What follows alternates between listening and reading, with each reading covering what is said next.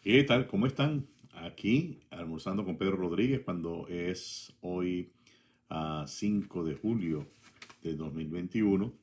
Ah, como siempre, dando una revisión a lo que hizo noticias en su periódico Nuevas Raíces la semana pasada, cosas que todavía están haciendo noticias, como es la operación de rescate eh, de las personas que ah, quedaron pues bajo los escombros del edificio de, del área de Miami. Ah, realmente una, una, gran pena, ¿no? Y esto es importantísimo y hoy vamos a hablar un poquito de ese tema y ponerlo en el contexto de la importancia que tienen las inspecciones, las inspecciones del condado y las inspecciones que se tienen que hacer a las propiedades. Este, porque como siempre pensamos que estas cosas no nos pasan a nosotros y sin embargo sí pasan. Entonces vamos a hablar hoy un poquito de ese, de ese, de ese tema, ah, ya que pues, obviamente es noticia y quiero compartir con ustedes realmente lo que yo pienso de, de este tipo de situaciones. Ah, eh, destaca pues en, en, primera plana la eh, se necesitan reparaciones para las personas que se enfrentan al racismo, información importantísima de lo que acontece en Latinoamérica y en el resto del mundo, se encuentra en, la parte interna. y información sobre los temas de inmigración, información que usted puede compartir con su familia en su hogar. Periódico Las Raíces, disponible en las tiendas hispanas y en algunos otros sitios. Se consigue también eh, aquí en la oficina de P Real Estate. Normalmente nos dejan ejemplares para que las personas que nos visitan puedan llevar su ejemplar con ellos. Ah, vamos a entrar en, materia del tema, el tema como, como siempre, pues eh, hablamos de uh, el tema de bienes raíces. Los últimos números que revisamos esta mañana nos dicen de que el precio medio ha aumentado un 65% con respecto al año pasado este, un incremento en la ciudad de Richmond eh, significativo de 145 dólares por square eh, feet o por pie cuadrado. Eh, realmente las, las, noticias son sobre el tema de los precios en alza, en una continua alza. Uh, estos precios se van respaldando ahora también con los precios de los aumentos de los materiales de construcción. Ah, la madera prácticamente está tres veces ah, más costosa que como estaba el año, el año pasado. Ah, y eso hace ahora también que entonces el New Construction también pues se pone a la, a la palestra con lo que está pasando en, el mercado eh, inmobiliario, en el, en el, mercado de, de casas usadas. ¿no? Este, las casas han, han, disminuido con respecto al año pasado en, en cuanto al tiempo que pasa en el mercado eh, hay una disminución significativa de seis días. Y definitivamente eh, es impactante para nosotros que estamos en esto en el día a día.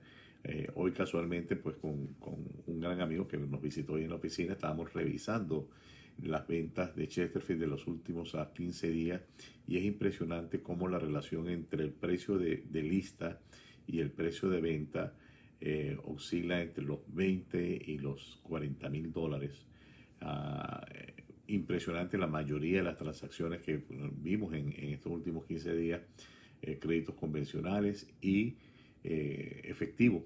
Hay gente que está sacando su efectivo para eh, comprar, comprar propiedades. Ah, imagino que tiene que haber también en esto inversiones que están un poquito también tratando de ver cómo le sacan producto a esto. Pues si usted se pone a pensar en esto seriamente, en, enero de este mismo año usted podía haber comprado quizás una casa en 220 mil y ahora al pasar tres meses, cuatro meses ya la puede vender y ganarse 50, 60 mil dólares. Es impresionante. Ahora, lo que nosotros pensamos realmente es que las casas no, no crecen más allá del cielo, los árboles no crecen más allá del cielo y los precios de las casas también tienen que tener un, un tope. Este, no sabemos porque hay demasiados factores en este tema de involucrados. Este, podríamos empezar a tener un mayor inventario de casas en el mercado, lo cual ayudaría un poquito a ajustar los precios. a por lo menos a que no sigan subiendo y convirtiéndose en una subasta cada vez que hay una casa en el mercado. Pero para que eso pase, obviamente muchas personas tendrían que perder sus casas porque no hay eh, eh, casas suficientes en construcción que vayan a entrar al mercado como para que tengan un, impacto en, materia de precios. Entonces, realmente lo que hay es que e, esperar un poco. Este, llega el momento que realmente en, llega a niveles de precios que son prohibitivos. Entiendo que el gobierno federal está tratando de sacar un programa de ayuda para que la gente pueda adquirir casas esa ayuda en este momento realmente lo que va a hacer es ah, promover que se sigan aumentando los, los precios y eh, obviamente no va a ayudar mucho porque realmente las personas van a terminar comprando eh, casas a unos precios sumamente elevados y yo lo llamo una compra de no retorno y cuando digo una compra de no retorno la casa que se compra en estos niveles de precios seguramente va a ser una casa que difícilmente se va a poder eh, vender en 3, 4 años en el mercado y uno recuperar lo que uno invirtió. Eh, este, esta fue la experiencia del tiempo pasado cuando hubo la burbuja. Las personas compraron casas que después se pusieron lo que llamamos aquí upside down, que quiere decir que eran invendibles porque no había manera, o sea, tú vendías la casa y no traía suficiente dinero para cubrir. Ahora, variantes, hay interminables variantes en este tema. Tenemos una población en los Estados Unidos, en, el país, realmente una población creciendo ah, enormemente y yo creo que con las medidas que se están tomando va a ser mucho más de lo que nosotros nos, pensamos y eso va a tener también un impacto en el mercado de vivienda porque todas estas personas que están llegando, eh, ya sea pidiendo asilo, ya sea eh, reubicación familiar, todo esto son requieren un techo donde vivir. Entonces, todas estas cosas van a seguir impulsando el mercado inmobiliario a no ser que se entre en una materia de construcción eh, de interés social, se empiecen a hacer eh, propiedades, eh, el gobierno de alguna manera subsidiándolas y controlando para que estas viviendas nuevas sean accesibles a la mayoría de las personas. O sea, realmente hace falta, yo creo que ah, hace falta que el gobierno federal tome cartas en el asunto antes de que esto ah, se vaya de las manos, porque realmente está en un punto que es un punto bastante, bastante crítico. Ah, así que mi, recomendación, si, si usted va a comprar, siempre yo he dicho, bueno, ¿cuánto va a pagar? Si usted va a pagar lo mismo que está pagando ahorita por un alquiler en la casa que está comprando, bien vale la pena porque a la final el, alquiler es dinero que usted está tirando, mientras que eh, pagar una hipoteca, en algún momento esa propiedad va a ser suya, poco a poco le va a ir poniendo un poquito. Comprar, si usted está pensando que eh, eh, quiere comprar para inversión, para venderlo en dos, tres años, tenga mucho cuidado. Comprar para reparar y vender, también yo creo que estamos en, un momento de, de alto riesgo, porque no sabemos qué es lo que va a pasar y sí sabemos que, que algo tiene que pasar. El mercado no puede seguir en las condiciones que, está. Así que mi, recomendación es mucha cautela, ah, amarrando la parte de bienes raíces con la parte económica, mucha cautela con el gasto. Este, todo indica, todo lo que uno ve, lo que uno escucha, los analistas, ah, eh, especialistas en finanzas y economía que uno escucha en las noticias y en diferentes programas, todo indica que vamos camino a una inflación. Es una inflación donde realmente tenemos que tener mucho cuidado con lo que hacemos con el dinero, dónde ponemos el dinero. Ah, muchas personas han aprovechado los bajos intereses para refinanciar sus casas. Algunas personas han refinanciado y han sacado dinero del equity de estas casas. Si ese dinero usted lo sacó para una inversión, me alegro por usted. Si ese dinero usted lo sacó para unas vacaciones, para un auto de lujo, para otro tipo de cosas que, no son productivas, tenga mucho cuidado porque realmente quizás se va a arrepentir de, ese movimiento que hizo. Ah, es importantísimo actuar con mucha cautela y es interesante porque uno habla de, de, todas estas cuestiones económicas que están pasando, que no hay dinero, los estímulos. Y solamente pensar el día de ayer y de anteayer, para la celebración del 4 de, de julio, cuando pensamos en la cantidad de dinero que se quemó, vamos a decirlo porque sí, se quemó, es dinero que se quemó cuando, comprando pólvora, juegos artificiales, eh, y los montos son montos realmente exagerados lo que, lo que se gasta. Estamos hablando de, que fueron billones de dólares en, inglés, ah, billones de dólares que se fueron en pólvora. Ah, igual hay un aumento en, la compra de comidas, en diferentes cosas, porque la gente aprovecha familiarmente en esta, para la celebración del 4 de julio de estar en la casa, típico, hacer una parrilla, hot dog, en, eh, perros calientes, como lo queramos llamar, en el patio de las casas y reunirnos en, familia. Ah, y obviamente esto estimula el, consumo. La gente sale a comprar carne, sale a comprar cerdo ah, y mueve, mueve, mueve la economía de una manera sana, porque al final eh, comemos, eh, disfrutamos un rato en, familia, pero cantidad de dinero que sencillamente se quema en segundos, porque son segundos mientras que sale un fuego artificial, explota y se ve aquello. Eh, es impresionante realmente la cantidad de dinero y la mayoría de estos productos ni siquiera se producen aquí en los Estados Unidos, que digamos que eso está generando empleos y generando eh, una economía sólida en los Estados Unidos.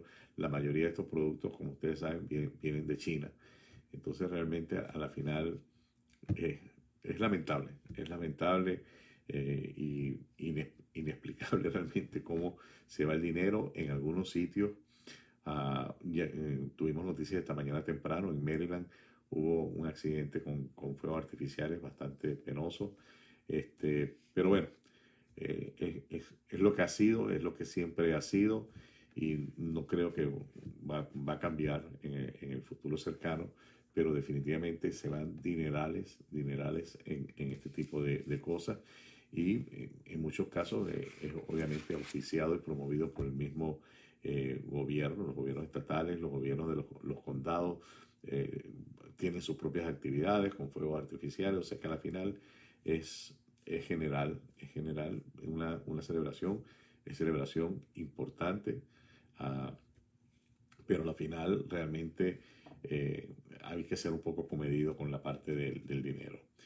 Este, muchas de estas cosas, y son una vez más las cosas incoherentes que hacemos, ¿no? y estábamos revisando hoy en el, en el Internet algunas de las cosas, eh, incoherencias que hay entre lo que, en lo que es la intención de lo que se quiere hacer y el resultado que se tiene. Este, el, en el programa pasado hablábamos del tema de, de, las armas, de la prohibición de armas y este tipo de cosas. ¿no? Y eh, casualmente nos encontramos con un artículo hoy en la mañana que indica que el, el presidente Biden se ha convertido en el mejor vendedor de armas. Entonces, cuando uno ve ese titular, obviamente que uno trata de, de leer a ver de qué, de qué se trata, ¿no? Y el tema es esto, o sea, con, con, el ataque tan fuerte que se ha hecho a la tenencia de armas y a la segunda enmienda de la Constitución que da el derecho de, a, los ciudadanos de, de tener armas, lo que se ha hecho es promover la venta de armas a unos niveles increíbles que han batido récord.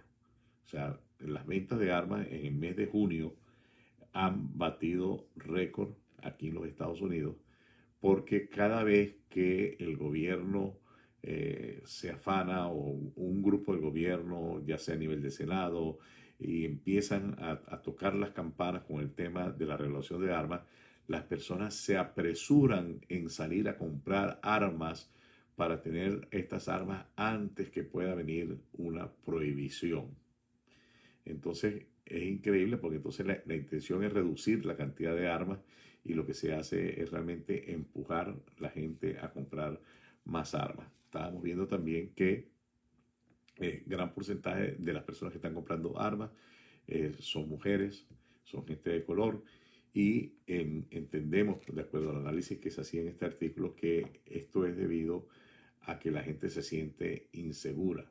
Entonces la gente piensa que con todas estas cosas que han estado pasando, donde se le ha quitado en algunos estados y en algunos eh, condados recursos a la, a la policía, este, y se está manejando de alguna, de alguna manera eh, cómo reducir el abuso policial, pero creo que de una manera no efectiva, porque reducir realmente los recursos a los departamentos de policía lo que hace que la gente se sienta vulnerable, se sienta que no hay, para, para no, no hay los recursos para realmente ser protegido. Y realmente lo que está detrás de, la segunda enmienda es, es, el derecho de la gente a poder defenderse. Este, porque es imposible realmente que, que, el gobierno pueda garantizar la seguridad a toda la ciudadanía. Entonces, eh, es controversial, pero definitivamente pues uno trata de, de, de, hacer una cosa y lamentablemente se convierte en algo completamente opuesto. ¿no? Este, es lo mismo que pasó o está pasando realmente en, en, las, en la frontera. En la frontera, eh, se quiere hacer algo digno, que el inmigrante, que el inmigrante pueda venir, que todo esto que se quiere hacer este, se ha convertido realmente en, en un negocio macro, o sea, el, lo que se escucha, los comentarios, la gente pasando, lo que tienen que pagar, este, cantidad de lo que llaman los coyotes, que son las personas que eh, pasan a la, a la, gente, trafican de alguna manera con la gente ahí en, en la frontera esto se ha convertido en, el, en el super negocio hoy, hoy en día. Entonces ya inclusive no están solamente los, los carteles de, de, México en la frontera eh, eh, haciendo este, este trabajo, sino que inclusive hay gente importada que ha venido de otros países a hacer ese trabajo ahí en la frontera porque se ha convertido en, en, un negocio, en un negocio ilegal, pero es lo que está pasando, es lo que está pasando ahí en la frontera y todo todas estas cosas obedecen a, lo que se quiere hacer. Entonces, eh, si queremos una inmigración ordenada, realmente hay que hacer cosas para que eso, para que eso pase. Este, no dificultarle el trámite a las personas, que las personas puedan ir inclusive quizás a las embajadas de los Estados Unidos y ser atendidas. Hay que hacer las cosas un poco diferentes porque de la manera que se está haciendo, lo que se está haciendo es promoviendo la ilegalidad. Entonces es, es, una cuestión bastante fuerte lo que está pasando en la frontera. Lo mismo que, que, pasa cuando se sacan leyes como la que se sacó en Virginia sobre el, el, uso de la marihuana, donde ahora a partir del primero de julio cambian las, las reglas, pero, pero es ilegal venderla, es ilegal distribuirla, pero, pero, pero es legal consumirla, es legal tener una cantidad. Entonces, ¿cómo uno puede tener marihuana y no comprarla? Entonces, ah, no, es que puedo comprar las semillas y sembrarlas en la casa. O sea, todas estas cosas mal articuladas realmente lo que hacen es convertirse en, en focos de corrupción. Y esa parte es la parte más preocupante porque cuando esto se hace de esta manera es un ataque directo a los valores de la gente. Es una manera de doblegar los valores, de agarrar a las personas y decirle, mira, esto, esto, esto, esto que tú creías no es, sino que es esto otro y esto está bien, pero lo puedes hacer así. Empiezan a ver ese, ese, ese doble concepto que realmente eh, termina siendo algo bien inconveniente.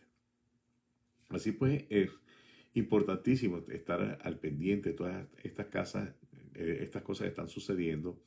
Y como se los dije en el programa pasado, hoy más que nunca es importantísimo los padres, comunicación con nuestros hijos, a hablarle, reforzar nuestras creencias, nuestros valores, realmente para que eh, tengan una formación sólida. Porque muchas veces, inclusive eh, en el mercado de bienes raíces, se, uno escucha y a veces le preguntan eh, sobre las escuelas. Por ejemplo, nosotros como agentes de bienes raíces eh, decimos dónde está la información, más no podemos empezar a decir esta escuela es buena, esta escuela es mala, sino decirle a la persona dónde está la información para que la persona vaya y, y busque realmente la información en los comentarios sobre eh, que pueda existir sobre una escuela u otra. Ah, y, y, todas estas cosas que, que, van, que van pasando, cuando yo me, me, acuerdo, o sea, uno puede haber estado expuesto a personas delincuentes, a personas de, con uso de drogas, y, sin embargo uno no toma ese camino, ¿por qué? Y mi conclusión siempre ha sido, es la formación del hogar. La formación del hogar es la que crea la base sólida para que realmente una persona pueda edificar sobre esa base y ser lo que tiene que ser. Así que es importantísimo, dedíquele tiempo a sus hijos.